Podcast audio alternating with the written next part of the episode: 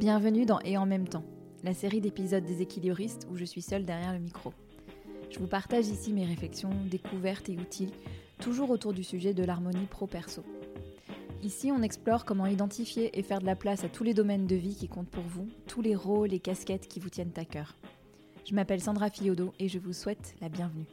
Pour être au courant des sorties des épisodes, pensez à vous abonner sur la plateforme où vous avez l'habitude d'écouter vos podcasts. Et si ces épisodes vous plaisent, vous pouvez les partager avec celles et ceux à qui vous voulez du bien et mettre une note et un commentaire sur Apple Podcast ou Spotify. Pour avoir des nouvelles régulières des équilibristes, la lettre numéro d'équilibriste est là pour ça. Des ressources et des idées pour aller plus loin. Rendez-vous sur mon site www.leséquilibristes en un seul mot.com. Merci d'être là et maintenant, place au sujet du jour. Salut mes équilibristes, bienvenue dans ce premier épisode de Et en même temps. Je dois vous dire que je suis vraiment heureuse de lancer cette série. J'ai eu pas mal de demandes en ce sens et puis l'envie de plus en plus présente d'y aller. J'ai lancé les équilibristes il y a trois ans, à l'époque pour trouver des rôles modèles ou du moins des personnes qui incarnaient autre chose, d'autres modèles, d'autres vécus de l'intégration pro-perso, qui exploraient et qui n'avaient pas peur de dire oui, c'est difficile parfois, et voici comment j'y arrive, ou en tout cas, voici comment je chemine et voici comment j'avance.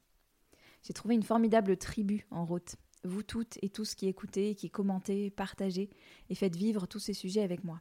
Sur le chemin, j'ai beaucoup appris. J'ai testé plein de trucs, j'ai forgé des opinions, forgé, pas figé, et j'ai maintenant très envie de les partager. Je le fais depuis quelques temps déjà pour mes clients entreprises, pour lesquels je conçois des conférences, des ateliers et des podcasts qui sont des outils de formation pour leurs managers en particulier. Ce nouveau format d'épisode, je l'ai imaginé comme une pastille courte, comme une sorte de rendez-vous régulier avec vous. Et ces pastilles sont une célébration plus que jamais de la nuance, des choses pas tranchées, des choses qui changent, des réajustements. Juste parce qu'on vit, donc on bouge, et aussi parce qu'on peut aborder avec légèreté des choses sérieuses et importantes. Vous comprenez maintenant le nom. Et en même temps, c'est un hommage au fait de faire vivre, en même temps, des faits, des émotions, des opinions, des rôles qui semblent a priori s'exclure. Et c'est pas du tout une référence à la célèbre formule de notre président. Qu'est-ce que vous trouverez ici? Des réflexions, des ressources, des outils qui m'ont intéressé et qui aident les clients que j'accompagne en coaching individuel. Beaucoup d'anecdotes parce qu'elles vous touchent souvent et elles font écho à votre vécu. Et sûrement aussi, si vous me suivez depuis un moment, des Jean-Claude Vandamade, parce que ma culture américaine m'est trop précieuse pour que je la laisse de côté. La structure sera la même pour ces épisodes. On commencera par une réflexion ou anecdote. Je vous présente ensuite un outil ou une ressource que je trouve utile. Et je termine avec une question pour vous, pour vous aider à vous approprier ces réflexions et avancer sur votre chemin. Et évidemment, tout le monde est bienvenu ici. Ce n'est pas un podcast pour les femmes, bien que vous êtes de loin les plus nombreuses à écouter et que c'est souvent vous qui me faites part de vos questionnements. Messieurs, je sais que ces questions vous vous les posez aussi.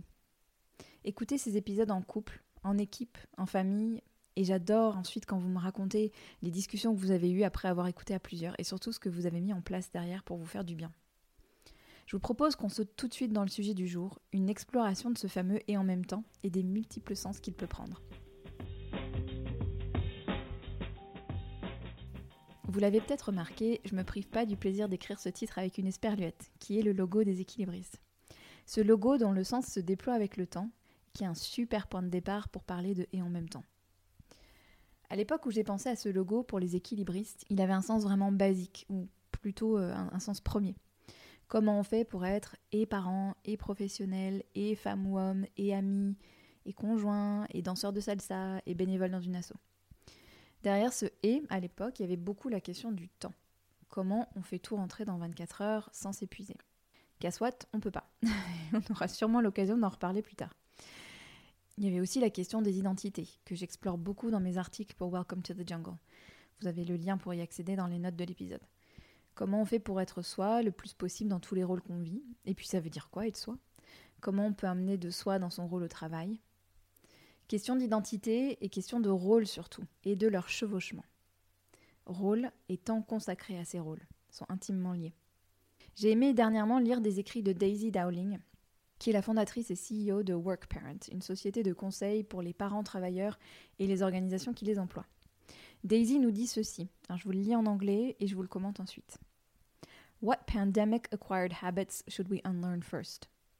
Two really important things. First, the always on mentality has reached crisis proportions. We are so committed to the idea of being always on and available to our families and to our work that we can't draw any distinction between the two. We're just sort of constantly at a boil. If your mind is constantly on your kids, you're not going to be the person with the most creative comment in the meeting. Your kids don't want you distracted either. The number one thing here is to unlearn work life integration. You can be one person with two distinct roles. We have to learn how to draw those boundaries. La plus grande souffrance que j'ai constatée parmi les auditrices et les auditeurs ces derniers temps et que j'ai moi-même vécu pendant les confinements et plus globalement la période qu'on vit depuis deux ans, c'est le manque de barrières et de sas entre les différents rôles. Barrière parce qu'on doit faire plusieurs choses simultanément, ce que notre cerveau ne sait pas faire. J'ai un épisode entier en tête euh, spécialement là-dessus, donc euh, à suivre. Et sas parce qu'on saute instantanément d'un rôle à l'autre, sans temps pour décanter, pour changer de costume. En parlant de costume et en écrivant ça, je pense à une émission que je regardais petite fille aux États-Unis. C'était Mr. Rogers' Neighborhood. Mr. Rogers, c'était un homme très calme, très posé, qui interagissait avec des marionnettes pour aborder des tas de sujets pour aider les enfants avec leurs émotions, euh, des notions comme la tolérance, la générosité. C'était génial, on adorait ça, ma soeur et moi. Et Mr. Rogers, il commençait et terminait l'émission en changeant de cardigan et en changeant de chaussures. C'était euh, le matin, il s'habillait pour partir au travail, il faisait sa journée, puis il revenait le soir et il enlevait son cardigan et il mettait ses pantoufles. Il chantait la chanson phare de l'émission en lassant ses chaussures. Il signifiait un vrai sas en faisant ça. Ça marquait le début et la fin de l'émission et donc de sa journée. Pourquoi je vous raconte cette histoire de, d'émission que je regardais petite Parce que les confinements, les gloubi-boulgas de télétravail et de garde d'enfants nous ont privés de ces sas, pourtant indispensables à un vécu serein de nos journées.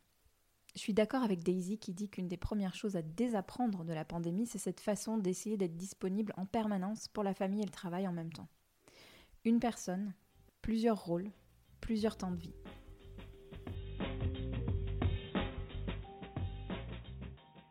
Je voulais vous partager une étude que j'ai trouvée intéressante pour commencer à nous interroger sur les barrières qu'on met entre les différents domaines de notre vie. Une équipe de chercheurs finlandais a mené une étude sur plus de 1000 employés finlandais pour identifier des profils de gestion de frontières entre le pro et le non pro. Ils ont identifié quatre profils. Les intégrateurs qui mélangent vie pro et perso, les bourreaux de travail qui sont très pris par le travail à la maison, les séparateurs qui, comme leur nom l'indique, cloisonnent bien le professionnel du non professionnel, et une dernière catégorie dont la vie personnelle tient une grande place au travail.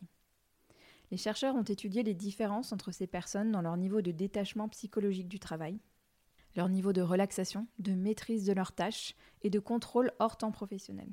Ils ont aussi étudié leur bien-être au travail et leur performance.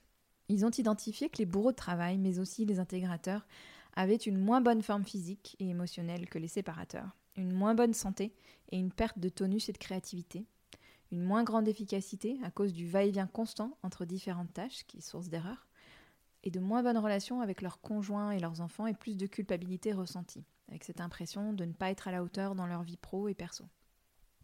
Oula Kinnunen, la psychologue qui a dirigé l'étude, affirme ceci. On a besoin de se détendre et de récupérer.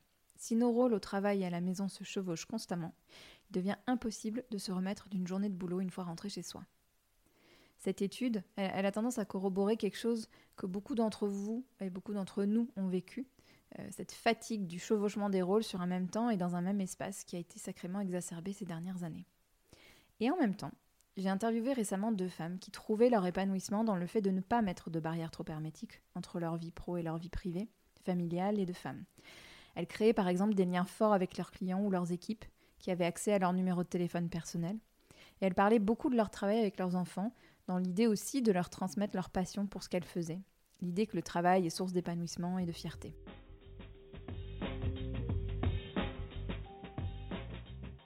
Alors j'ai envie de vous retourner la question. Qu'est-ce que tout ceci vous inspire?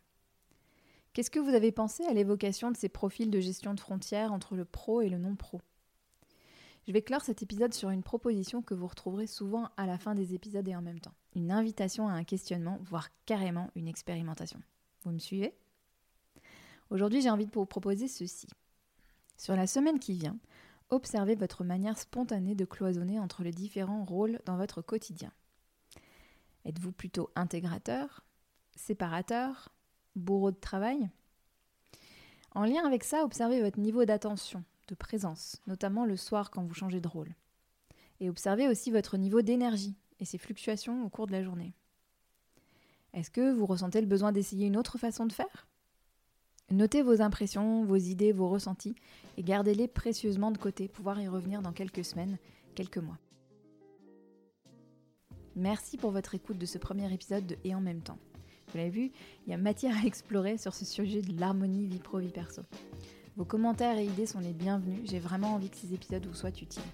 A très bientôt pour un prochain épisode.